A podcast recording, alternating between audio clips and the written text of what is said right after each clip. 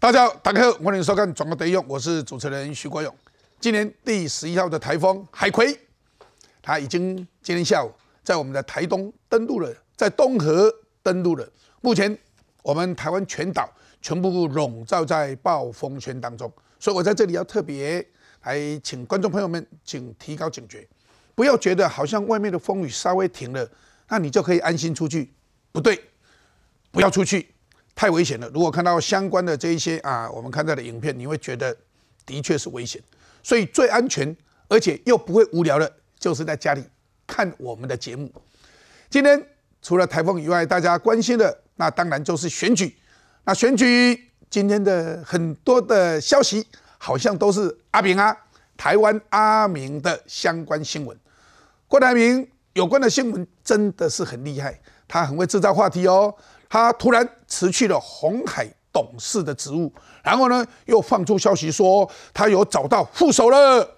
那副手是谁呢？你们去猜。然后接下来呢，他的发言人说他要用运钞车来运联署书。大家听起来，哈哈，运钞车哎，运联署书，这怎么一回事？连媒体都吓一跳，跟着阿炳啊到处跑。所以阿炳啊。占的媒体有关选举的整个的声量，相形之下，我们看到了柯文哲，看到了侯友谊，似乎越来越边缘化。如果是这样子的话，会不会变成男配角呢？如果这样子的话，每一个人都想当正着，这个时候不想当副的的时候，那还能够整合的下去吗？怎么整合呢？这个整合似乎变成了一个 mission impossible，不可能的任务。所以每个人。都在问，今天我们要好好来就相关的问题来探讨。现在我来介绍我们今天的来宾，第一位是我们的专栏作家，我们的吴坤玉，坤玉兄。哎，勇哥好，大家好。我们民进党的发言人，我们谢佩芬，佩芬。勇哥好，大家晚安。我们资深媒体女议会小芳。勇哥好，大家晚安。我们的政治学教授范世平，范老师好，大家好。再来我们的新北市议员叶元之，元之。勇哥好，大家好。我们的政治评论员张一山，一山。勇哥好，大家好。首先要让大家了解一下，台风真的是登陆，而且。在台东等等这些地方，已经造成了相当大的一些风雨圈里面笼罩的损害。我们来看个我们记者最新的一个报道，让大家了解。主播各位观众，目前我们所在的位置就是在台东的市区哦。随着这个台风的暴风暴风圈呢，逐渐的在往西移动的过程，其实呢，在今天的稍晚之后呢，其实台东东北东部地区这个风势雨势呢，可能会渐渐的在走缓哦。不过再来呢，西半部地区可能就会开始感受到强烈的风势哦。但其实我们在台东市区就可以看到，今天下午呢，在台风这个中心登陆的时候呢，其实带来这个非常强烈的风势哦，甚至来到了这个十级以上的强阵风的状况。所以其实我们可以看得到。哦，甚至在台东市区里面呢，不少这个帆布呢是整个呢，因为说这个强风的吹袭而倒和而这个而掉落，甚至是说呢，在一旁呢也有这个招牌呢都掉落的情形。那现目前呢也没有办法去做处理，只能够呢说就是暂时的先放在这边哦。那所以说还是要提醒民众要来注意哦，因为特别是说这个台风呢，因为在这个过中央山脉的时候，它整个的速度已经被减缓了，所以很有可能呢会到明天的晚间八点，台湾才有办法呢完全的脱离这个台风的暴风半圈、暴风圈里面哦。所以说呢，目前。来讲呢，大家就要特别留意的是说，在明天的时候呢，明天特别是西半部地区会开始有感感受到这一个所谓的海葵台风带来的强烈风势雨势哦，在这边还是要提醒民众呢，最好还是要留在家里会比较安全哦。以上是想这段放，先现场发给棚内。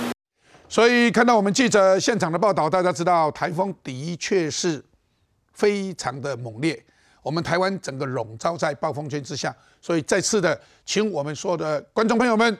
你要告诉您的亲戚朋友们，千万不要去观浪。我在当内政部长，在中央灾害应变中心，我最怕的就是有人跑到海边去观浪。我一再的讲，这个时候不要去观浪。所有的这一些当时的一些伤亡，都是跑去观浪啊！我不客气的讲。所以今天看到我们海巡署对于相关观浪的人，有人跑到沙滩就是不回来，把他硬扛回来，那我都讲，该罚就罚。按照我们的《灾害防救法》，那该罚该罚钱就要罚钱，绝对不能客气，这是为了他的生命安全。所以，请各位观众朋友们要特别注意防台的相关的措施。那我们回来我们的政治议题的时候，让大家看参选是完整的吗？郭台铭闪辞红海的董事，哎，这个有意思哎。他为什么闪辞呢？那当然有很多的说法，我们看看相关报道。要选总统的郭台铭，台风天也马不停蹄，参拜新埔包装亭一民庙，积极抢攻客家票源。一下车，不止受到民众热情欢迎，国民党中常委范成廉也马上上前迎接。刚退党的前苗栗县长徐耀昌紧跟在后，还表明就是来帮郭台铭拼连数的。帮他连数吗？会会会，一定会帮他连数。那在竹苗这里，大家支持他的人多不多啊？很多，有包括国民党籍的这些组织吗？有有有，他希望能够连署到一百二十万。郭台铭不只想拔蓝庄，他也指导黄龙拜访义民庙董事长、民进党籍前新竹县长林光华。我是民进党的创党人之一啊，呃，这个当年创党的理念还在，那赖清德也没有违背当年党外的精神啊，所以我不可能说我犹豫不决。林光华态度坚定，唯一支持赖清德。大选升温，郭台铭动作越来越大，连红海董事都宣布请辞了。我是蛮旺，四年内的董事会，我没有一次去参加过，这是一个啊作业程序的疏忽，所以赶快把董事辞掉。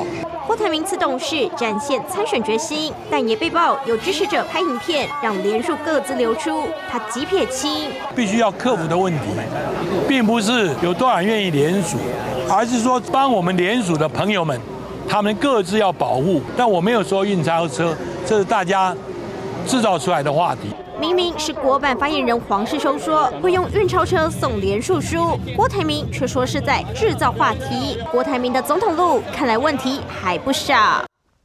这个总统路啊，蛮有意思的哈。那今天，那他去义民庙去参香去拜拜，啊，去拜拜的时候，跟义民爷爷拜拜的时候，我们看到了国民党的中常委范成年也站在旁边。不过他不是用国民党的身份去，他是用。客属总会的理事长身份啊，所以这个蛮有趣的哈。我们再来看，那有人问呢，与郭台铭的没收财产说造成红海困扰有关吗？因为他闪辞红海的董事。那我们看看黄世修他怎么讲说，一方面是郭担心竞选的表现很好，红海股票一飞冲天，被外界说参选是为了炒股。哎，这个说法。大家觉得蛮有意思的哦，奇怪，跟大家的认知好像不太一样，跟中共因素完全无关啊。当然，大家去猜吧啊。那再来，黄世修怎么讲？现在台面上所有总统参选人中，郭台铭是对中共态度最强硬、更强硬的，甚至比赖清德还强硬。你相信吗？大家也迟疑。台湾总统选举成为中国另一个头痛的问题。学者说，郭台铭参选。只让赖清德选得更轻松。我们再看看中国旅外异议人士李一平评论说：“郭参选不为政治，是强势从中国撤资，既敢虎口夺食，也会为虎作伥，后续动作恐怕将危害台湾。”所以从这里来讲，郭台铭的这些动作，很多人是不相信他什么对中共强硬，不是这样子。人家都他是为他自己，那我们再看看，我们民事专访赖清德，谈两岸议题跟政策的愿景。那问他说对两岸交流的具体策略是什么？他说是中国关起大门的。我若当选，对两岸交流也许是一个机会。其实两岸不必如此下去，因繁荣的台湾有助于中国的进步。另外，人家问说郭独立参选后被质疑能够躺着选吗？结果他说：“我反而行程跑得更凶、更勤。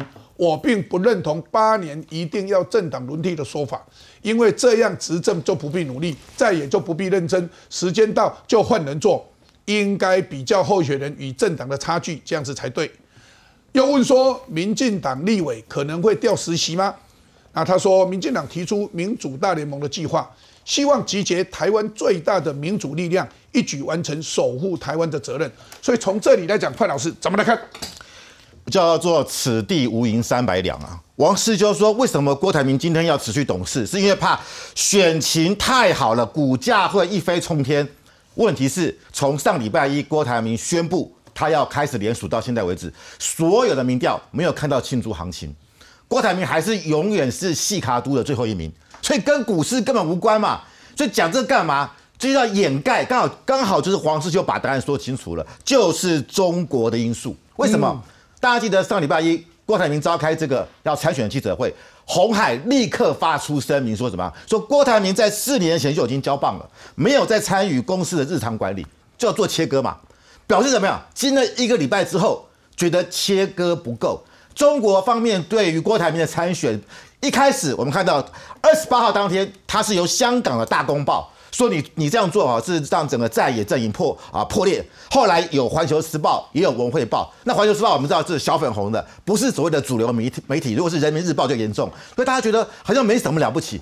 想不到八月三十号。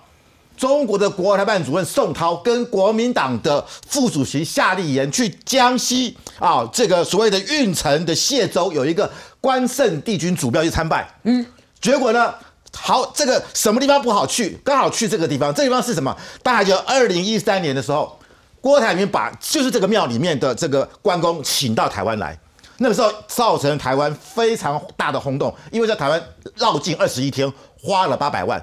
那你知道八百万不算什么？但是那个佛像，还有那个神教，还有那个青龙偃月刀，当时是中国的一级古物，就是你要要到海外去展览，绝对是要经过中国最高层的同意。可是为了什么？因为中国那个那个习近平刚刚上任，二零一三年上任，他希望透过郭台铭在台湾的高知名度，透过关公啊，台湾民众、台湾人都信仰他，来对台湾进行宗教的统战，有利于什么？有利于二零一六年的总统大选。所以当时习近平是寄希望于。郭台铭啊，郭台铭也达成使命了。可是为什么三十号的时候，这个宋涛到了这个同样的关公庙，他讲了一句话，他叫做“背义忘恩，天人共戮”，什么意思？那个“戮”是杀戮的“戮”，就是说影射郭台铭。你背信忘义啊！你过去你本来说你要跟这个国民党的初选，你说你如果输给侯友谊，你自愿啊，你自愿这个支持侯友谊，结果你现在自己出来选，所以你就是背义忘忘忘恩。然后郭台铭他的祖籍也是山西人，那跟这个啊山西这个运城这个谢州的那个关公庙又关系匪浅。我必须要讲，当天宋涛跟夏立言是从山西省的太原市他的省省会坐高铁坐了两个半小时到这个庙来。就故意要针对的是郭台铭，所以我觉得郭台铭知道了，北京现在对于你的参选是不支持的。那这个情况之下，他可能中国会用各种压力，对于在中国的红海或富士康，所以这个时候郭台铭赶快辞去董事，表达对红海的切割。可是不要忘了，他目前还是红海里面单一持股的最大人。所以虽然他没有董董事这个位置，但是他还是实际上跟红海的关系是密不可分的。所以我们看到了以前在心理学里面常常讲说，我的心里只有你没有他，在心理学里面这叫做什么？你满心里面都是他。所以啊，我的心里只有你没有他，这是骗人的。你心里就是他。所以呢，黄世修说跟中共因素完全无关，这一句话就是这个心理。就是这种心理因素，就是其实就是跟中共因素完全相关，哎，意思大概就是这样子吧。对，所以我们看到这样子，也看到了那赖清德的态度，怎么来看呢？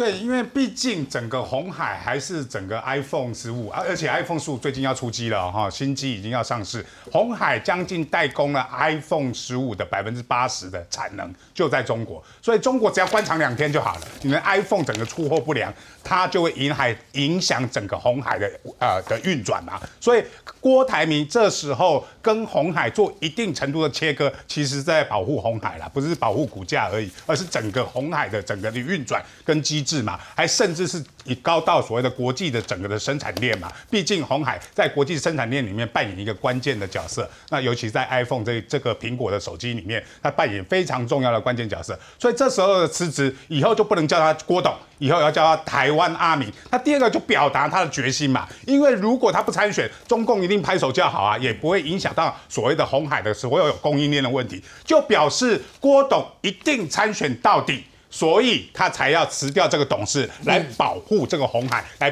避免中国的因素干扰到红海的生产的一个工厂的一个运转。这个都是郭董表示他的决心，而表示这个决心呢，也跟最近的蓝白之间不断的放风声，边缘化郭台铭非常相关嘛，因为三个月蓝白从来不谈合作，突然郭董要联署之后，蓝白突然之间哦密呃来电不断哈，不断的要谈所谓的蓝白合作，要边缘化郭台铭，而郭台铭用这样的一个动作来代表他联署这这个动作一定会走到底，而且到十月三十号，只有柯文哲跟侯友谊退的问题，没有我郭台铭退的问题。嗯，所以看到了这个分析，那显然就是跟中国有关嘛。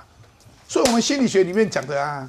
我的心里只有你没有他，哎呀，就是有他，所以跟中国无关。这是黄世修讲的，事实上就是跟中国相关，是不是应该这样来解释为比较合理呢？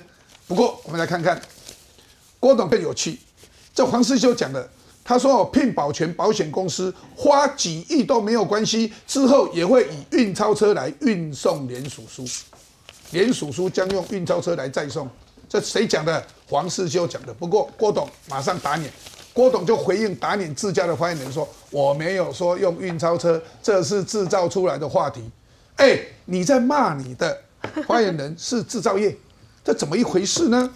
然后呢，郭台铭预算无上限，才能打百万联署吗？黄阳明铺难度说成本绝对高。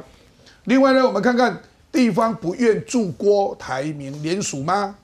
蓝委铺关键说，他们怕影响未来自己的参选。我们来宾里面有个人对联署相当有经验，这个人就是我们的坤玉兄，他当时帮宋楚瑜联署。哎，谈一下这个相关联署困难在哪里？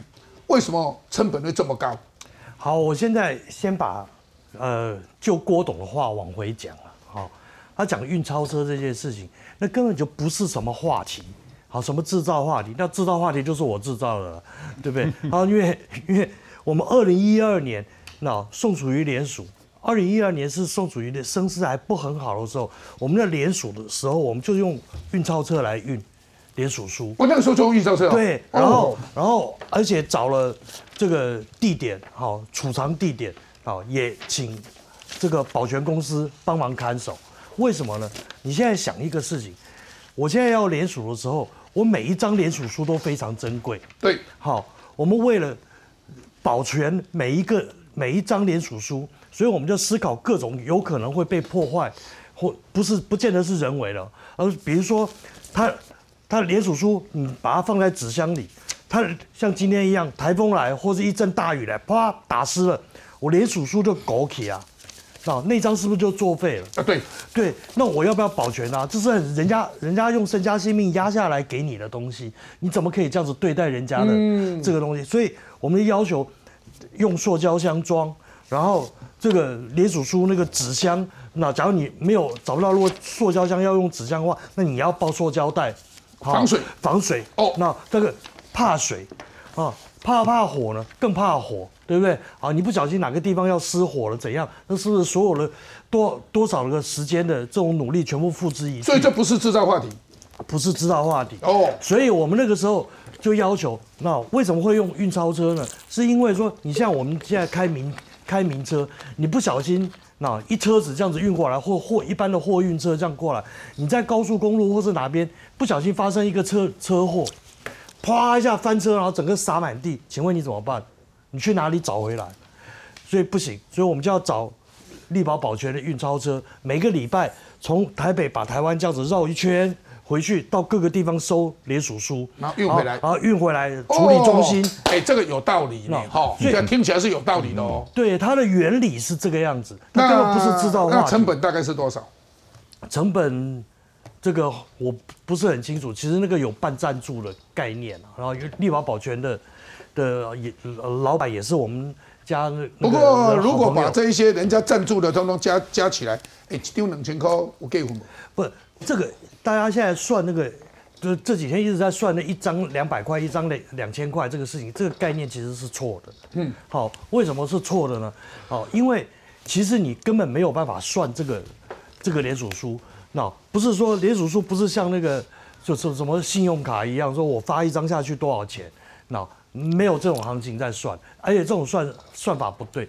现在算说多少钱，都是把整个联署期间所有的花费，包括文宣啊、造势啦、哦人员聘雇啦、租场地啦，哦还有什么作业，所有的费用加起来再除以联署的份数，这样子大概概念拉出来。可是那个是一个非常粗的数字，这是第一个。第二个，二零一二年联署的时候，所有人都知道老宋没有钱，好，然后亲民党是个穷党，是一堆穷鬼。所以呢，很多都是义工、义务赞助。二零一二年的时候，二零一二年不是不是不是两千年的时候，两千年那时候老宋声势太好，声势很好，他将近五十趴的民调，对所以很多人大家都自己杀出来了。对，或者那个时候两千年有没有算多少钱？没有。也没有，他都是算一个期间，那个期间，比如说你要联署的时候，你是不是要造势？对，要。可是那个费用要要怎么算？你要算到联署。哦，造势的钱算不算联署里面？对啊，那个没有办法算嘛。哦。对啊，然后所以他都是那个期间大概的钱这样子算，可是跟前面后面都是连连贯的所以很难切割这些就对没有人在切割那个联署期间算多少钱。可是现在有一个问题，那他的最大的问题是什么？郭董是有钱人。所有人都认为郭董是台湾首富，他是有钱人，所以就会坐地起价，所以跟你喊。好，我这样子讲啊，这个就是两，你回到两千年的时候，他就是两千年时候的连战，所有人都认为连战有钱，所以所有的所有的人都要连连战一那那边啊。有人说他总共花了一百多亿啊，一百九十几亿。一百九十几亿，对，那是国民党的内账。哎，两千年一百九十几亿，以现在的来算，那不得了啊！哎，三四三四百了，那那是国民党的内账。这是二零零四年国民党里面的人自己跟我讲的，他们国民党里面算得出来的账就花了一百九十几亿，什么事情都要跟他要钱，那所以大家就是把他当开当盘子。那我这样我这样讲好了，这个事情是是。当你变成变成一个首富，或被大家认为是有钱人的时候，大家漫天喊价就地还钱，哦，这是他避不了的一个状况。所以这就是困难，就是在这。所以郭董现在面临就这个困难。所以佩芬刚刚听我们坤林兄讲了以后，发现说，其实如果其实坤兄还是有稍微点到了，如果要把那些算进去，那个钱就是很恐怖，很恐怖哈，蛮庞大的嘛，对不对？对，哎，怎么看？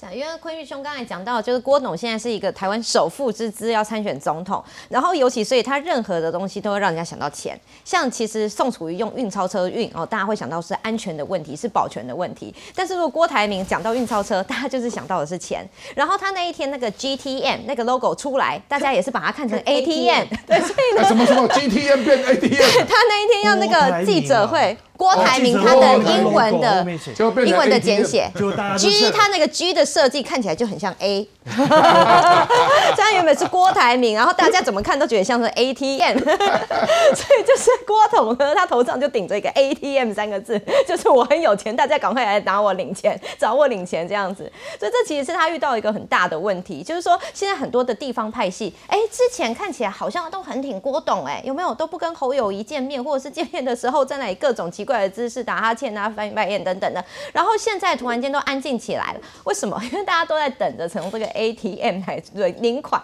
那觉得郭董呢，他这一次选举，我不知道他这个选票能够得到多少，因为他这是从这个呃参宣布参选之后，独立要要联署之后，他并没有庆祝的行情，他的民调看不出来有往上升，但反而是呢，大家都在等着说，哎，你是不是这个需要花钱的？你这个是不是要付款？你这个是不是要这个呃跟你报一下？所以我觉得这是他遇到很大的困难是。他把他当凯子之后呢，这个总统候选人他就已经没有总统的格了，他现在就已经变成是一个好像大刀俎上的肥肉，任人宰割了。不过这么一讲啊，郭董是很不服气。郭董说：“我的知名度是用钱砸出来的吗？我是为台湾呢。”所以他说，中国在批评郭台铭的时候，郭台铭讲了一句话嘛，他讲啊：“我是最硬的，我对中国是最强硬的，比赖清德还强硬。”你觉得怎么样？大家也都在看的时候，我要让大家先来看。那到底他没有庆祝行情？那可是接下来的民调是什么？美丽岛电子报第三十三波民调出来了，西卡都赖清德三十五点三，有稍微往上；侯友谊十八点八，柯文哲十五点一往下，郭台铭十一点三，好像平盘。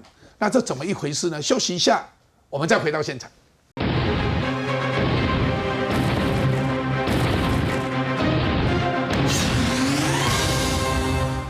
刚刚向大家报告的第细卡都第三十三波的民调，三十五点三赖清德，十八点八侯友谊，十五点一柯文哲，那郭台铭是十一点三。我们看看它的趋势，这个趋势其实是蛮重要的。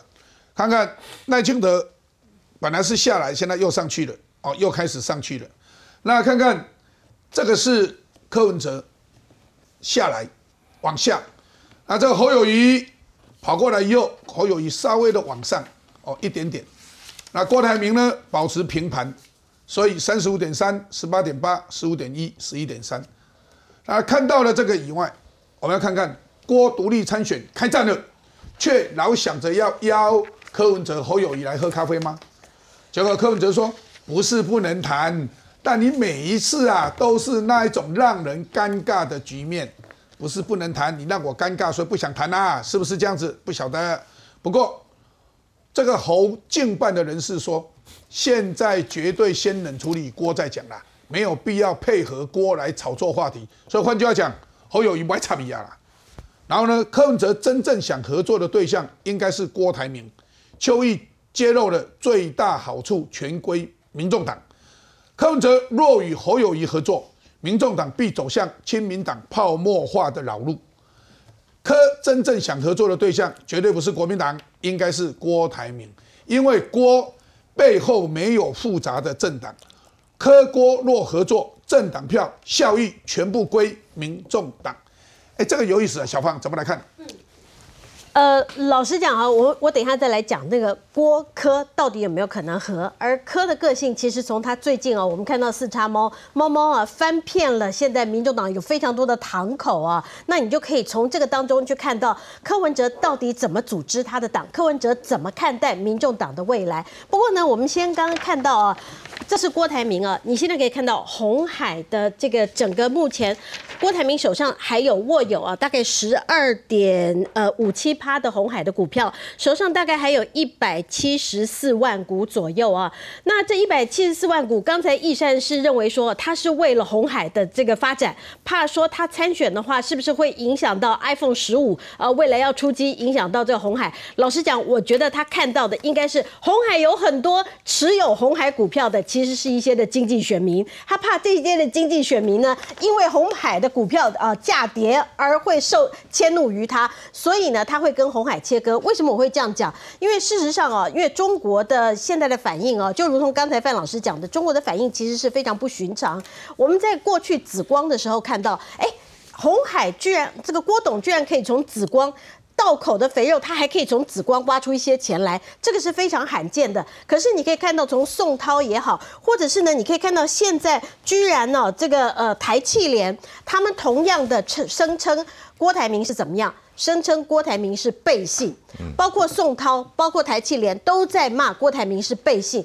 这个对中国啊是非常呃罕见的。那为什么我刚刚讲紫光的事情？为什么过去中共跟紫呃跟红海他们是还可以有合作的一个基础？对于郭台铭还是相信的。为什么郭台铭在参选之后，现在会变得不相信他呢？中间有产生什么样的一个变化呢？我觉得这个是非常值得呃来看待的。那至于我刚刚讲到柯文哲，柯文哲，你从他这个民众党他他的用人，你就知道。柯文哲他想要的就是他个人，他认为说他参选总统其实是对他来讲他最最想要的一件事情。过去他对于他的组织，他就是不想要去发展，所以他的组织呢，有谁可以跟他讲说可以去帮他发展组织，有谁可以跟他讲说他可以去帮他顾好地方的这个盘，他就让这些人去发展。所以未来如果说他跟郭台铭来合作，郭台铭做正的，他不管是做副总统也好，或者做行政院长，我觉得这都不是他的首选，他要做的还是总统。所以。我我不认为邱毅说的，呃，这个呃这样子跟郭台铭合作，然后这个民众党就会得到最大的一盘。我觉得这个应该不是呃柯文哲所想要。因为柯文哲想当正的，郭台铭也要当正的，那是要当副的，没有人要当副的，所以这两个人合不起来嘛。大概最简单的说法就是这样子。那当然侯友谊那一定是正的嘛，泱泱大党，百年大党，怎么可能去当副的呢？所以侯友谊说：“我该讲啊啦。”能处理它了，然后呢，坚壁清野了。不过在这里，我要是再把这一个趋势看到国民党稍微往上一点，问题是在于民众党柯文哲大大的往下跌。啊，当然差距还是非常大，都差十十七八趴，将近二十趴的。所以从这里来讲，原子，嗯，哎，看开国民党，我看安心淡薄，你看里面至少有上扬一点点。他最主要是柯文哲调到老三去了。那从这里来讲，所以老二就有权利来整合老三跟老四。问题是整合得起来吗？可能吗？第一个就是有稳住啦，但是你说能够维持多久？我觉得因为它每一天在变呐。维持多久？就是你把它拜托给你们讲哦，会继续往上走哦，你们对自己有信心啊？对的，我是希望往上走了，但因为它后来都麻花卷嘛，就是都卷在一起啊。这里哈，对啊，所以你要有信心啊，会往上啊。对对对，我是有信心的哈，有信心。我说维持多久？会维持很久，对不对？往上，这样讲就对了。好，那那第二就是说，当然我觉得柯文哲民调往下，侯友往上，可以促成蓝白合。是会比较容易啊，因为过去柯文哲民调比较高的时候，他根本不跟我们谈嘛。他那时候民众党的想法是，光靠柯文哲自己就可以独立当选的嘛。因为他的想法是沙卡都，但是最后操作弃保，选民自动会投给一个比较容易拉下民进党的人，就是跑到柯文哲那边去。但是后来柯文哲民调下来蛮快的，所以他发现说，哎，他大概的盘就在那边。哎，那然后国民党也上去了嘛，所以这就有了谈的契机不过刚刚小芳讲的那一段，你有听到吗？嗯。在这种节骨眼上，显然的柯文哲啊，对不起，那个郭台铭跟你们国民党已经不可能了嘛，你们要冷处理，而且不理他了嘛，哦。其实主最主要是看郭台铭那另外，你们跟柯文哲要怎么和？你们两个是政党哎，那如果民众党变成亲民党泡沫化的话，这显然柯文哲是不要这样子的嘛。第一就是说郭台铭的部分呢，当然我觉得如果能够把郭台铭的力量拉进来，我们本来也是希望这样嘛，不然一开始不会搞一大堆什么。什么什么什么征召内初选嘛？其实那时候搞内初选，就是希望郭台铭不要跑到柯文哲那边去，就是希望能够把他留在蓝营。但后来发事情发生，不是我们所预料的嘛，所以所以就变成这样嘛。但但郭自己现在跳出来说要整合也 OK，可是郭要整合必须要有一致性，就不能每天讲一个，大家不知道他干嘛。光是副手人选就讲多少个，什么沈春华啦，然后高金素梅啦，今天还讲到林志玲啦、贾永杰啦，然后每一个都出来否认，那到底是到底是谁？你这样每天这样讲这些，人家会讲说你到底讲哪句话是真的，会怕，对不对？柯文哲现在也是怕嘛，因为去金门哦，前一天喝酒喝的两个人被迫去看海，看完之后隔天说忘记，那柯文哲想说前一天白喝了，所以如果一直这样下去，大家就那所以我就问问一句话，问说国民党现在的态度就是说走自己的路啦，也不也不理郭台铭啦，也不理柯文哲，是这样吗？观就是我觉得郭要观察一下，就是说他至少表现出一致性。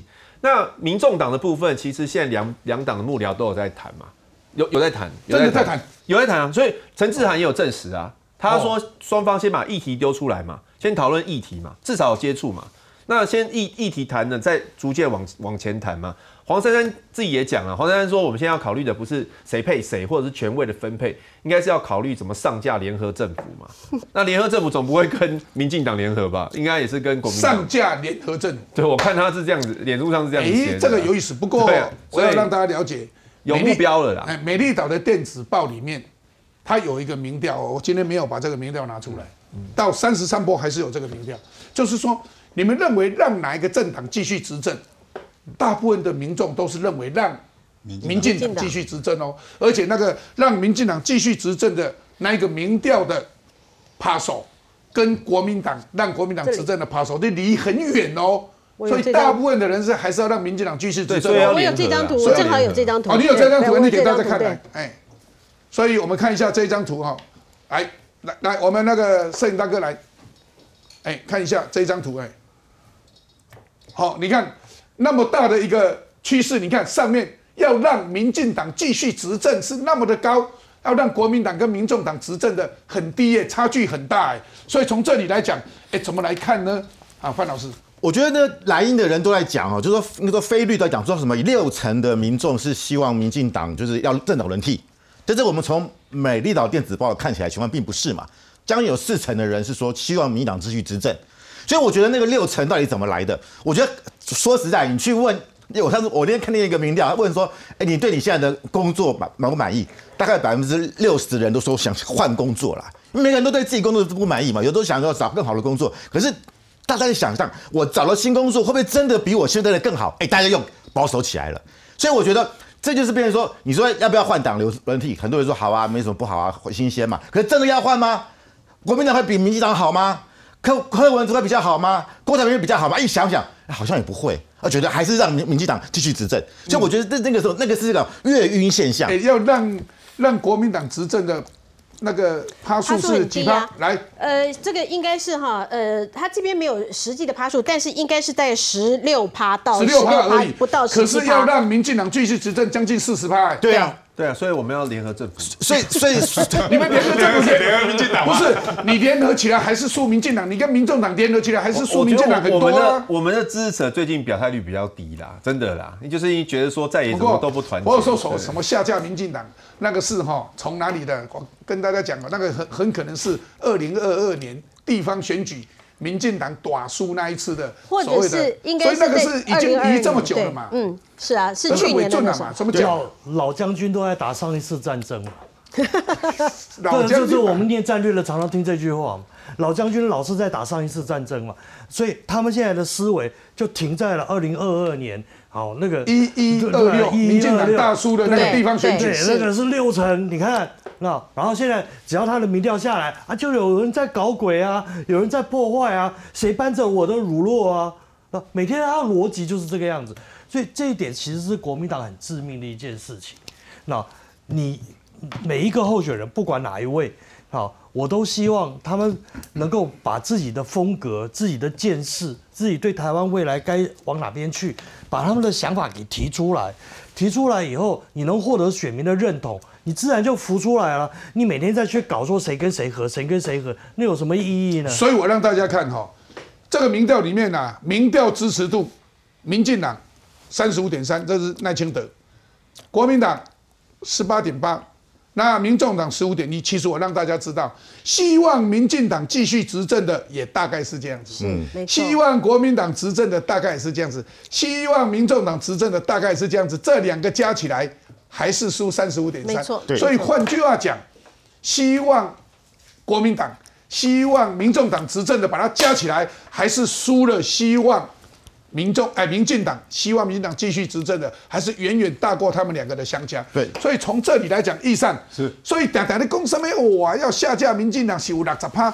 哎，拜托哎，下个的民帮友啦，哈。对，尤其我要特别讲柯文哲，柯文哲民调的下降的幅度最大，这也是为什么所谓的侯友谊加柯文哲会逐步的下降的原因。柯文哲下降的幅度还有一个非常重要的，在交叉分析里面可以看到，第一个，他台北市竟然四卡都已经降到十一点一趴，哎，他台北市长哎，结果他在台北市的支持度只剩下十一趴，比黄珊珊当初在选台北市长的支持度动辄二十几趴来讲，已经腰斩。然后第二个就是呃对，第二个就是所谓年轻人二十到二十九岁，他也只剩下二十几趴。过去他在二十到二十九岁动辄都超过一半的哦，过半数的支持，现在已经掉到二十几趴，而跟赖清德刚好。所谓的交叉嘛，所谓的逆转嘛，赖清德在台北市竟然拿到四十二趴的选票，赖清德在二十到二十九趴，二十九岁的支持度竟然已经达到了四十三趴嘛，也就是说柯文哲掉的部分并没有跑到啊侯友谊或者跑到郭台铭这边。反而是跑到赖清德这边，这就是选民看腻了国民党跟民众党这几个月来，包含柯文哲，尤其柯文哲啦，我讲他三个民调掉的重大原因嘛，馆长丑女、高安贪污，加上四叉猫到处抓你们民众党的老鼠嘛，就是这三个人把柯文哲的民调往下拉之后，他跑到的却是赖清德嘛，而且我要讲的郭，原本侯友谊民调低，现在国民党已经国民党的支持者已经回笼大概七成。柯文哲已经拿不到国民党的选票了，国民党基本上回笼，代表蓝白之间的选票的所谓的弃保效应已经消失。再来是郭台铭，他的民众党，柯文哲的民众党，竟然只有六十八趴人支持柯文哲，也就是说郭台铭有在民众党将近有两成左右的股份，所以这个股份郭台铭参选之后，他会把它移动到郭郭台铭身上嘛？所以柯文哲不只是在台北市，他连在民众党的支持度现在都已经低。低于侯友谊在国民党的支持度了，所以民众党很奇怪。嗯，民众党在全国各个县市的这些所谓的主委啦、重要的这些什么支持者后援会的啊，这个啊会长啊等等，全部都是几乎啦哦，几乎都是有案的，里面也有涉黄的，有皮条客啊，有什么诈欺集团，有黑道背景，有什么？哎，奇怪，柯文哲怎么专门全国都找这些人呢？难怪离心离德嘛。那这个离心离德会造成怎么样的现象？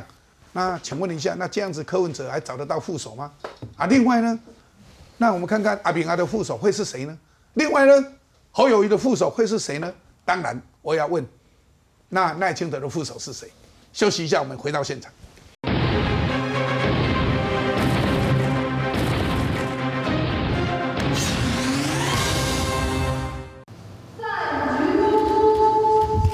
九三军人节一早，总统蔡英文在副总统赖清德及五院院长的陪同下，到忠烈祠主持秋季典礼，向革命烈士遗族致意。但随着大选开打，外界更关注明年主持的会不会是赖清德，而副总统又会是谁？目前呼声最高的还是驻美代表肖美琴。他非常优秀啊，好，他非常优秀，大家可以看得出来。哇，美国谈到这个美琴啊。哇，他是赞不绝口。接受《民事新闻》副总胡万林的专访，提到肖美琴、赖清德赞不绝口。不过，是不是副手人选？他说，公布时候未到。选举是有 timing 的嘛？嗯哼，还没有进到公布副手的时间。那这个副总统人选会不会一定是应该是女性来性别平衡？呃，是有不少人这样建议。郭台铭宣布参选以来，积极寻找可能的副手人选。先前曾锁定高知名度、热心慈善公益的女性人选，现在传出郭阵营曾征询过三项条件都符合的名模林志玲。觉得林志玲怎么样？神秘神秘神秘神秘，那是很严肃的话题，不要开玩笑。直说不要乱开玩笑。林志玲经纪人也立刻回应，强调林志玲对政治不甚了解，希望世界和平。天天快乐。郭台铭团队会这么着急，就是因为一旦九月中旬要启动联署，副总统人选都要事前确定，才能如期进行。目前盛传人选已经找到了。协助我的不足，确实一个非常重要，而且非常。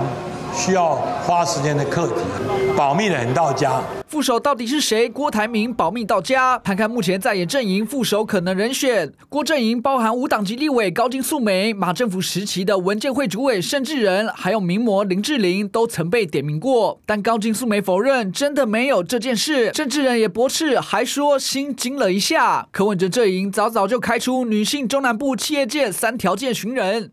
但迟迟没下文，反倒与黄珊珊的柯山配呼声不断。侯正仪一度被传有意找台中市长卢秀燕搭配，但卢秀燕也澄清，妈妈市长会留在家里。另外，国民党智库执行长柯志恩也被认为适合担任副手，但柯志恩坚称会有更好的人选。谈到副手，那我们要先来问一下柯文哲，为什么他在全国？所有的这一些什么后援会的主委啊等等这些相关的，几乎大部分都是有案的，啊，也有涉黄的，有皮条客，有什么诈欺的，有什么黑道的，哇，几几乎啦，大部分一大堆都是，哎，怎么会去专门找这种人？难道找不到稍微正常的吗？我不知道哎，为什么？医生因为兄弟比较好拉入党嘛，所以当初。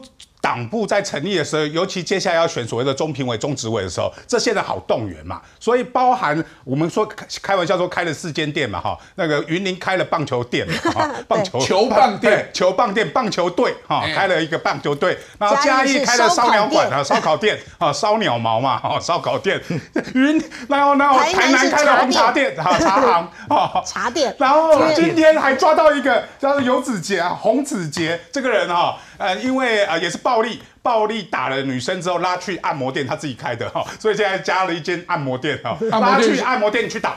然后今天被伤被控伤害罪啊，被所谓的呃判刑二十天拘役啊，可一颗罚金啊。今天被抓出来是台南县啊台南市的一个执行长，台他们的党部的执行长是所谓的开按摩店的，所以他们开了这四间店嘛。啊，其实这些都所谓的地方的兄弟就比较好动员嘛。啊，动员之后他们选中评委哦，这个游信员这个开红茶店的，就是选上中评委递补，而且之后递补成中评委哦。结果你开中评会是为了要处理党纪的问题的结果，你自己还犯了党纪，而难怪他们现在中央党部完全没有办法去处理这些人嘛，因为这些人已经进入了中央党部，掌握了所有的系统。谁找他们进去的？很多啊，就譬如说，我说啊，民众党有四大派系嘛，柯妈妈、蔡壁如，然后那个亲民党的系统跟高安系统嘛，所以高安系统也好不到哪里去嘛，因为高安系统高安本身就犯了贪污贪污罪嘛，好，现在在起诉当中。但是国民众党的整个的纪律就是这样嘛，我现在未判刑者叫做无罪推定，判刑之后叫做更生人。啊，除了乖人啊，对一六啊都给当里逼民众党的丢了，要洗白的只要信师傅者就无罪。啊，所以信师傅者是耶稣。会啊，所以是那个师傅是柯文哲，就当然是柯文哲啊。只要接近他啊，不正常的会变正常。但是游信元这个人特别啊，他是从正常的变不正常，因为他当中评会的时候就开了茶行啊，之后被判刑的。哎呀，这个也是真的是很奇怪。那你所谓的四大派系里面，我看只有亲民党这个派系还稍微正常一点。黄珊珊很正常嘛，这个我我我我可以讲。我我补充一下，因为郭成也正常啊，哦，郭成也正常，对，吴怡正也还好，哎好。是谁？哎，来来来，我补充一下，因为今天其实柯文哲有针对啊这个呃四叉猫一直去揪出民众党的各个不同的堂口，各地开的这不同的有开茶行，有开烧烤店啦，然后这个不同的这些的犯罪样态，呃，他有做出一些说明。他觉得哈，呃，我们台湾实在对于民众党太过于苛责，哎，有一些都违罪嘛，有一些在一年以下这是违罪嘛，有一些呢是五年以前发生过的事情，大家为什么都还要那么计较？跟在他身边的哈都会慢慢变好。这个其实就反映到刚才易善所说的，为什么他现在的民调会越来越低？特别是在年轻人，特别是在都会区，他为什么会越来越低？是因为民众看到了说，哎，你扯狼弄些安呢，所以支持不下去啊。所以我们看到了这些问题，我们要再回头要再来看副手。这个副手很有趣哈。那当然，赖清德人家想说萧美琴任副手人选吗？赖清德说不少人建议男女搭配，其实蛮有意思的。现在就当然啊，大家也看看好他。另外呢，郭台铭称已经找到二零二四的副手人选，黄世修坦言说不知道是谁，也不过问，这个很奇怪。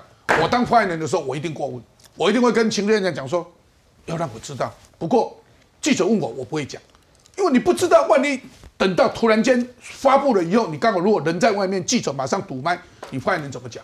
所以发言人不能说不知道，所以发言人常常有一件事说，我不会说谎话。但是我不会把所有的事通通告诉记者，这才是合叫做合格的发言人嘛。这发言人说他不问，这是怪怪的哈。发言人应该要问。我要让大家知道，副手找谁当呢？当然，这个赖清德可能是萧美琴，也有可能是郑丽君。那这个侯友谊呢，可能是卢秀燕。那卢秀燕当然他已经可能拒绝了哈。那柯志恩还有李慧敏。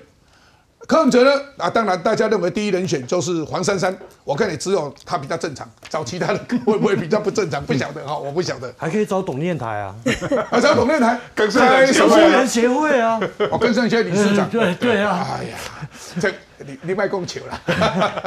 好，那郭台铭就好玩了。林志玲、贾永杰、高金素梅、盛智仁，通通否认了。哎，这这怎么一回事？怎么来看呢？前面还有三个没有列进去：李嘉芬、沈春华、陈文茜。我必须要讲啊，现在郭台铭的副手的人选已经可以组成一个篮球队了，人家都五个人嘛，现在已经超过已经七个了，即将进入棒球队，棒球队是九个人，对不对？好，那你说林志玲，林，我我真的觉得他为什么都是，我不相信是林志玲去告诉媒体的。谁去告的？不可能，林林志不可能嘛？你觉得贾永杰什么李李李李李嘉芬是谁放这些话？就郭办嘛？李嘉芬都否认的嘛？他为什么要一直放这些消息出来？就制造话题嘛？我觉得这真的叫肉麻当有趣啦。他吃那个林志玲的豆腐啊！如果是这样。那下一个人可能是刘嘉玲啊，我我预告刘嘉玲啊，预告我们知道刘嘉玲跟林跟郭董在两千零七年的时候也是非常好的朋友，两个人还曾经对不对关系密切。那如果是郭台铭的话，如果是郭台铭对被林志玲，我已经帮他们选了一个总统副总统的定妆照啊，请大家看一下，就这个定妆照。嗯，二零零七年两个人跳舞啊，郭郭董你看一脸忙，一脸陶醉。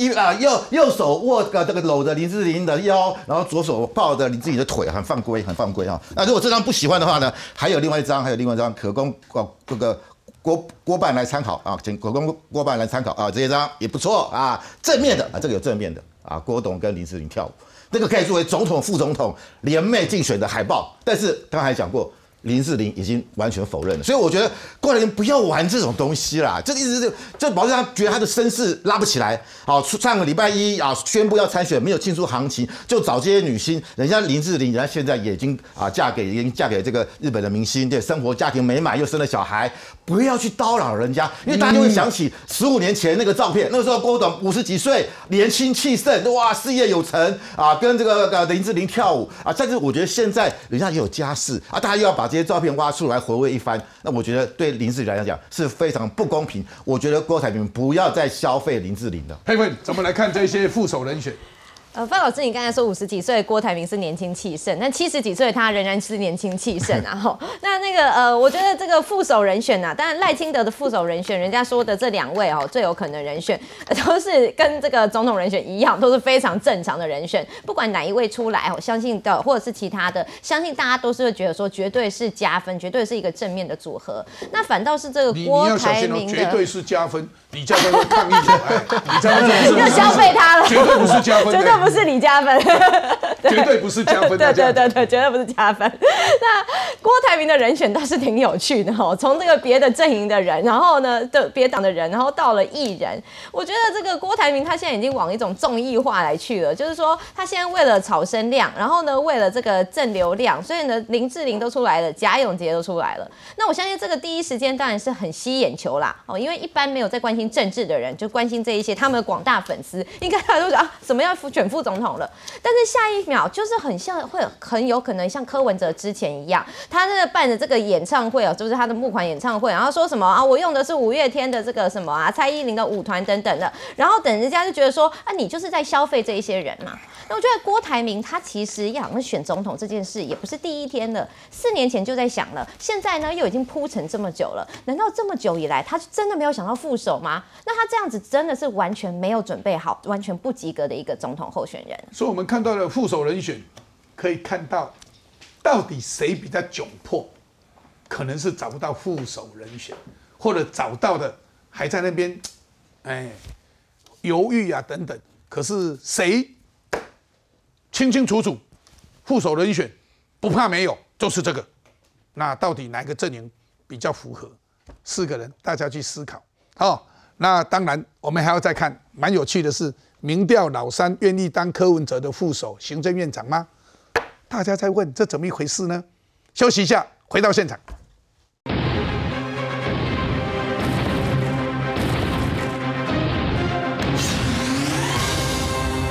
所以，我们来看一下，说民调老三指的是谁？当然指的是侯友谊嘛。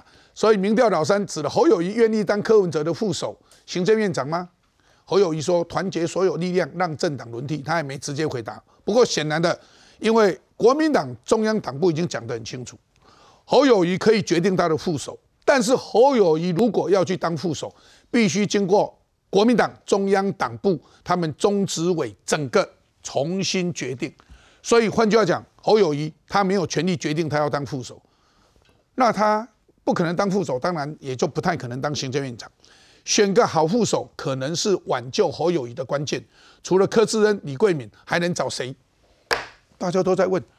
哎，元志，要不要扯下来？国民党人才济济啦，所以应该有很多人可以挑，有人才库。真的吗？对，但我觉得那个勇哥，我觉得那个问题问侯友谊，他都白问，因为他不可能会回答说要去做人家副手或行政院长嘛。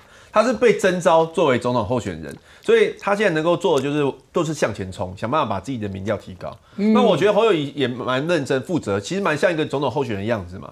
他不断在推政策啊，包括医疗的政策啊，那个观光的政策啊，就一步一步按部就班在推嘛。那能不能获得民众认同，我就看民众。但是我觉得他是。有扮演好自己的角色。不过，你你还没有猜，帮我们猜一下副手是谁？你刚刚搞了个半天，还是没有猜是哪一个啦？我我我没办法去猜啦，因为我也没有乱讲。你比较 favor 哪一个？你比较喜欢哪一个？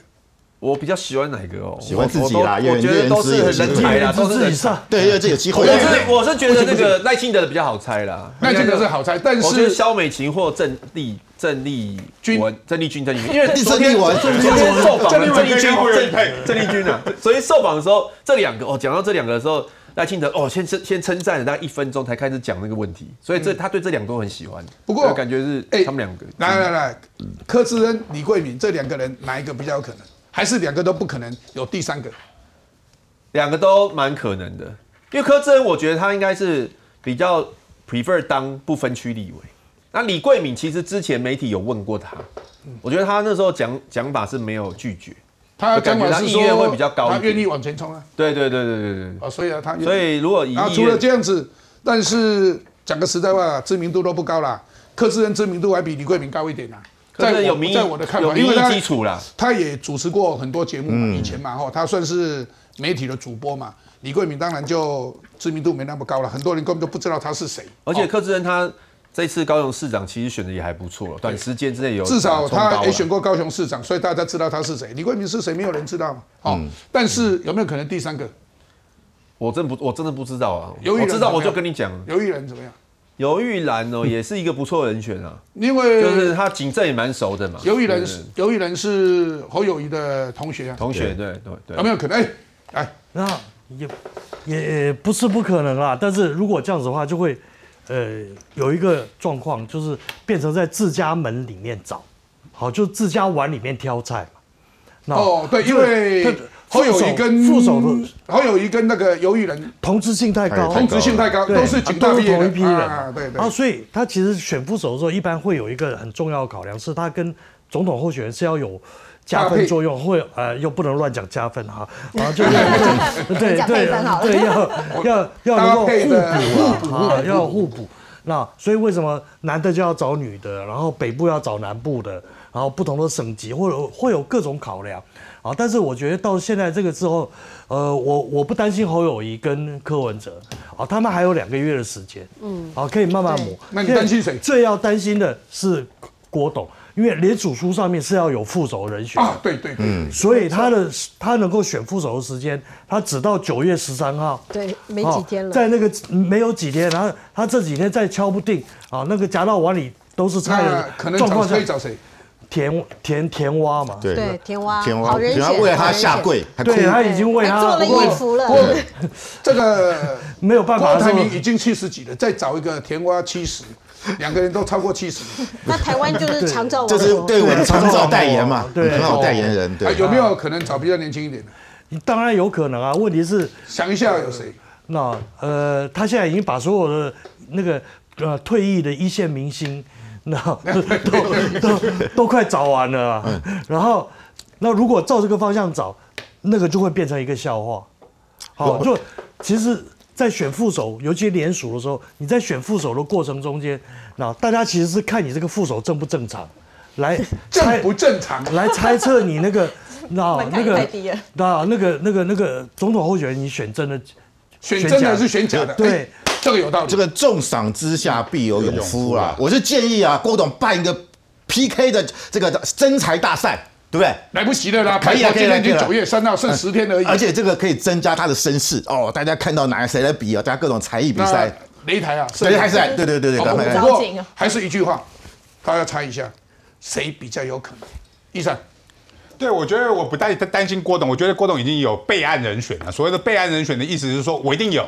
而且我觉得也不难找，因为毕竟财经界或科技界他的关系也多嘛。而且未来他可能从事政治，他要从事财经界或科技界的话，会买郭董的这个人情啊。所以我觉得这个人应该已经有了，但是他现在还是要准备谈侯跟科嘛。因为他永明基金会，其实我们讲句实话，永明基金会有一些什么执行长啊什么的，对对对，其实还蛮优秀的，有很多红海有很多都是女性的主管，对对对，这些女性的主管也都高学历哦，对对。都是博士哦，都应该很哎，只有只有郭董不是高学历，其他都高学，但是郭董他有经营企业的能力嘛，对，所以这个讲起来，他要找高学历。女性南部，如果从他企业来讲，不难不难。但是我觉得他是预留空间给郭呃跟侯跟柯在谈嘛。尤其柯妈妈最今天讲了一句话，呃，昨天专访的时候讲了一句话嘛，说如果是我要说的话哈，不是我们要问要讲啊，是郭董要来讲啊。郭董比较年长，他的年纪比文哲大啦，他要说他的理念给柯文哲听。看要怎么来配合他？那是柯美兰吗？但是是柯文哲配合郭台铭嘛，所以柯妈妈其实已经暗示说双方是有合作的可能的，而郭台铭也是在等所谓的柯文哲在九月联署之前有没有一个副手人选丢给他去当成副手人选，而双方进行合作，因为之前就盛传黄珊珊嘛，啊，或者是柯文哲的妹妹啊柯美兰这些种种的人选，哥哥跟配妹妹一起。选总统副总统不是柯文哲跟的是郭台铭配柯美兰是有这个郭台铭配柯美兰，然后等于是民众党配合郭台铭合作，未来来弃保侯友谊，这个是未来我觉得所谓的白兰河这个沙卡都里面最有可能一个搭配的组合。这一招狠哦，这一招狠哦，这个想法就跟我们刚才偷偷聊天的一样嘛，对不对？好。郭台铭他其实是很有弹性，他如果聪明，他去挖对手最大的那个墙角，所以他在国民党他就去挖尤玉兰嘛，对不对？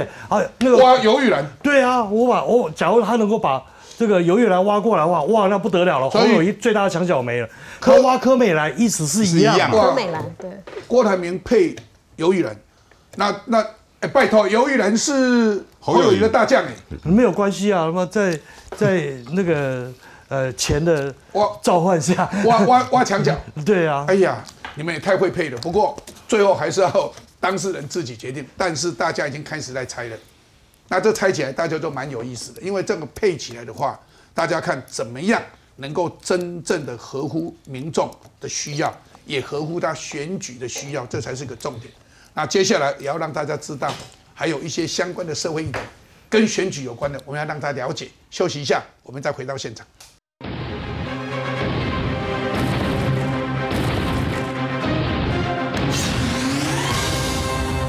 大家记不记得鸡蛋的这个争议？曾经说缺蛋，全世界都在缺蛋。可是全世界缺蛋里面，好像台湾缺的蛋，不是只有缺蛋的问题，好像变成每个人嘴巴就开始为了蛋就开始在吵起来了。啊，这个蛮有意思的。那为什么这样子呢？后来缺蛋的事情解决了以后，现在又回头来讲说，当时在进口蛋的时候有什么争议等等。有时候觉得很无聊，但是在选举的时候。很多人就会把这些事情再拿出来讲，记不记得宇昌案？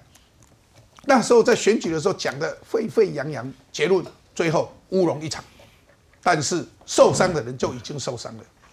所以有的人因为宇昌案，也许那一点他可以选上总统，但是那一点就再见了。那个就是蔡英文。有人说二零一二年如果没有宇昌案，他可能就当选了。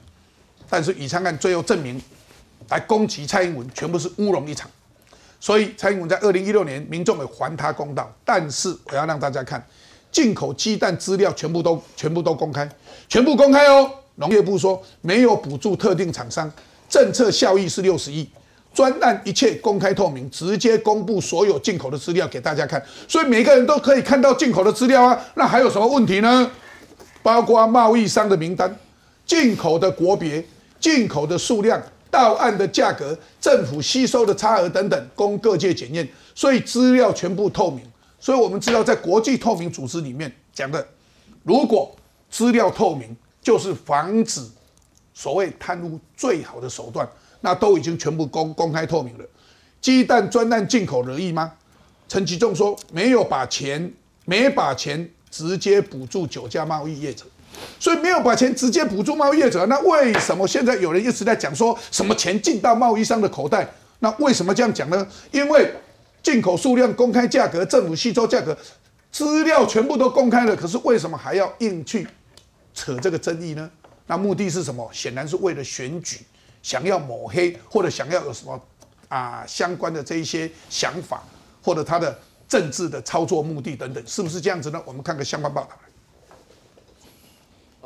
这样的指控完全不专业，完全不是事实，完全误导，而且是扭曲了整个鸡蛋专案进口。农业部长陈吉仲暴气反驳，因为国民党连日追打，指控农业部图利资本额只有五十万的超市公司进口巴西蛋。议员徐小新甚至加码爆料，说这批蛋有致癌物。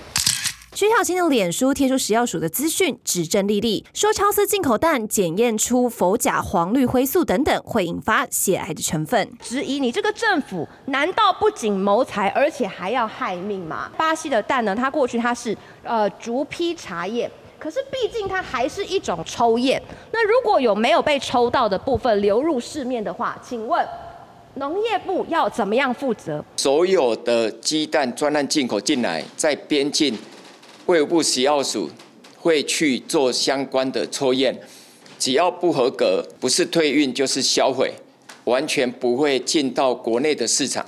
也就是说，进到国内市场的鸡蛋都是安全。合格的。陈吉仲强调，不止农业部有把关，食药署也有完整的检疫流程。声明更强调，食药署受理的巴西鸡蛋七十五批，一批检出不合格，已经禁止进口，未流入国内市场。一关不合格就全数销毁退运，而且不会由全民买单，更不会进到国内贩售。民进党立委洪生汉跟痛批徐巧芯不在乎事实的根据，只为选举利益造谣，是恶意引发消费者恐惧。如果在刻意的抹黑。而且不实、图利等，那我们会来进行提告。每一句话都是按照我们政府的公开资讯。陈吉仲对我有哪里不满？欢迎提告。进口鸡蛋争议持续延烧，不过受到开学及台风的影响，鸡蛋供应吃紧，蛋价评议委员会就宣布，周一起蛋价将调涨三元，产地价每台斤四十三点五，批发价五十三元。这是国内蛋价六月中两波降价后首次调整。所以，我们再看一下进口蛋业者超市遭质疑说，啊，他好像赚很多钱。农业部说，绝对不是一个一人公司啦。农业部今天说，超市公司与国内业者无忌蛋品有亲属关系脉络，超市不是进口蛋品的新手，也绝对不是一人公司。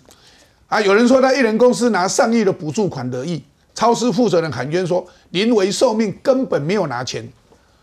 青雨桥哦。他强调，从巴西进口鸡蛋的出发点是要帮助政府，没有拿到补助，却被误会政府补助他一点四亿元，他感到气愤又委屈。我要再让大家看，专案一切公开透明，包括进口的数量、到案的价格、政府吸收差额等等，通通公开，让各各界检验。所以各界既然可以检验，怎么会老是要用这个来讲，来这样子扭曲呢？所以这个时候，超市遭质疑鸡蛋进口的资格。养鸡大王涂万才说：“外行人才会质疑。”养鸡大王怎么讲？素有国内养鸡大王之称。信兴蛋品负责人涂万才表示：“秦宇桥的先生就是过去和他一起合作蛋品销售贸易的人。秦的先生在蛋品界非常有名，在鸡蛋买卖已经几十年。”秦的先生过世后有空白一段时间，但该家人人脉在蛋品界雄厚，不知道的人就是外行人，而外行人别装懂来欺负人，怎么看呢？欺负人的是谁？除了刚才的徐巧芯之外，还有在今天晚上，我们现在已经晚上十一点多了，在今天晚上的七点的时候，还在脸书上面造谣的这个人。这个人就是柯文哲，他还在说哈，今年三月到七月来进口鸡蛋啦，一颗哈三十二块，这个就是造谣。明明农业部已经讲过这么多次了，在今天晚上七点的时候，柯文哲还在造谣。我来给把大家哈，这整个我们的思绪回到今年的三月，为什么我们的蛋价会高涨呢？是因为气候跟疫情的影响，因为我们要做疫苗需要蛋，所以呢，很多的蛋。啊，过去拿去做疫苗了，所以受到了气候跟疫情的影响。然后呢，全球的禽流感，然后再加上俄乌战争，造成了饲料的这个涨价。还有呢，台湾的母鸡啊有太换的这个问题，所以台湾的消费者在今年跟全世界的民众一样，我们买不到蛋。好，那我们当时就从这个全世界十二个国家开始进口蛋，然后进口蛋了以后呢，我们的这个农业呃，当时叫做农委会，现在的农业部，他就要求我们有四。这个条件啊，我们在三月份的时候公开呃召开说明会，然后三月十号的时候由贸易局，这是经济部的这个呃国贸局召开了这个说明会，有三十八家的这个进口业者哈来参加。三月十四号的时候，当时的这个农委会也召开了说明会，有二十五家的进口业者来参加，最后有九家的业者有意愿。那有什么样的条件呢？你过去必须要有进口，从日本、新加坡有从他们那边啊来进出口这个鸡蛋的这个实。时机，然后呢，你必须要能够提出合格的检验证明以及合格的卫生证明。第三，你要有啊这个呃呃 CIF 到价的这个呃到案的这报价的这个资格，还有呢，你要在三月底，当时的三月底前就要完成第一批的订单。这个是当时我们农呃农委会所开出来的。然后刚才哈讲到了超思。这个是最近这几天呢，大概将近呃四五天来一直在攻击的一家公司，就如同刚才勇哥跟大家来讲的，这个是一个孤儿寡母，他过去他的先生就是国内最大的蛋商，那现在呢，他呃承接为了看到国人没有办法吃鸡蛋。他帮所有的国人从巴西，为什么巴西跟在南半球跟我们的天气完全不一样，而且又远离禽流感的疫区，所以从巴西进口，而且他过去就从巴西也进出口蛋，从巴西到日本，日本到巴西，他曾经做过这样的生意，所以他有这样的时机，他可以这样做。然后再给各位看，这个就是我们刚才看到的这个涂万才先生他所说的。像超思这家公司不是一个五十万啊的资本额的艺人公司，所以为什么哈我们国家呃过去像刚才主持人提到了，呃我们过去不管说是呃我们在生技业也好，现在绿能也好，我们在买不到蛋的时候，我们希望我们能够有便宜的蛋。当时很多大家还记得吧？早餐业的业者买不到蛋，那大家没有办法吃到蛋，这个是有多大的恐慌？所以希望说我们的这个农业呃，当时的农呃农委会，或者是呢我们的这些鸡蛋的供应商，他们能够去找到国外便宜的蛋进来，这个是在帮大家的忙。为什么现在还有包括像徐巧芯，包括像这个呃柯文哲这样子的人在说谎？然后刚才徐巧芯在说的谎有哪一些呢？他呃今年我们每一批从国外进口的蛋。是逐批检验，那我们逐批检验，总共有七十五批从巴西进口的蛋，七十五批每一批都检验，其中的确有一批不合格，这一批呢总共有八十三点八公吨，全数销毁。所以徐巧芯你在说谎。另外呢，徐巧芯还有另外一个说谎的是啊，他根本搞不清楚啊，这个呃所谓的叫做氯甲黄呃氯霉素。啊，这个呃，跟他所呃所讲的是，其实插了一个消极，这医生就讲这个不是所谓的致癌的东西，所以你连这个都搞不清楚，你应该问问医生，请教医生，你什么东西都不知道，你就出来造谣，你到底有什么目的？我觉得徐小新不能够为了自己的选举，拿到捡到篮子里面都是菜，只为了你自己的选举，我觉得这是非常邪恶的事。休息一下，我们再回到现场。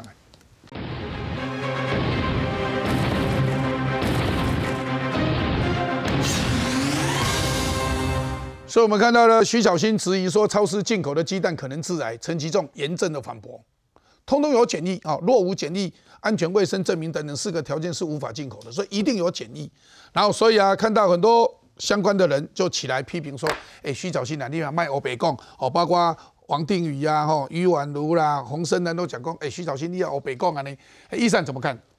金金北蓝哈，叫金白蓝哈，现在陷入乱战啊，所以有淡淡的哀伤啦哈。为什么这么讲呢？不要讲，不要监督政府是大家的职责，我也同意，但是要有证据，不要乱讲话。我可不可以现在讲说，现在鸡蛋现在蛋价又增加三块，每公斤增加三块，是不是又要怪你们这些人哄抬物价呢？不能这么讲嘛啊！但是每次你们炒完蛋价就上涨啊，大家又开始去疯狂去抢蛋。这个都会不会造成民生物资的一个混乱嘛？所以蓝白在打议题的时候，不要针对所谓每天我们在吃的东西、用的东西去做炒作，这样会导致社会的混乱跟人心的恐慌嘛？这是最坏的一点。第二个，你以为鸡蛋那么好买吗？现在叫你去买你也买不到啦。进口鸡蛋厂商本来就很少，因为进口鸡蛋其实利润不高，因为损坏率非常高啦，而且。所谓的进口蛋，你会特别说，我一定要吃巴西蛋吗？不会嘛，因为差别性有限，所以进口蛋商本来就不多。所以这个家，这个这这家公司，其实是为了解决当初蛋荒的问题，因为过去他们长期以来都在做这个蛋的贸易，所以有这些管道，有日本的管道，有巴西的管道，他们可以进来比较多的蛋，所以政府才拜托他们嘛。就好像我们缺疫苗的时候，你到处的人都可以去买疫苗啊，也不是啊，只有红海。台积电跟慈济有本事去钓得到嘛？因为他们社会网络大嘛。所以这个东西就跟疫苗一样，我们缺疫苗的时候，我们拜托红海、拜托慈济、拜托台积电去买。我们这一次也拜托了这家公司，可以帮我们去买蛋。那蛋也不是价格全部补贴给他们嘛，是补贴给那个差价嘛。因为进口蛋，我说它因为检疫的关系或者破损毁的关系，会啊，然后进来又要变成是原价，要压低所谓的蛋价，所以会有一些损失嘛。这些损失补贴给业者也是合理呀。结如果你徐小新乱讲什么资料，拿政府的资料说会致癌，哦天哪！所谓所谓什么谋财害命，害的是你们这些小鸡的命嘛？我看徐小新是因为你自己的选情不利，所以才不断的是用造谣的方式去拉抬你的选情，去拉抬蓝营小鸡的选情。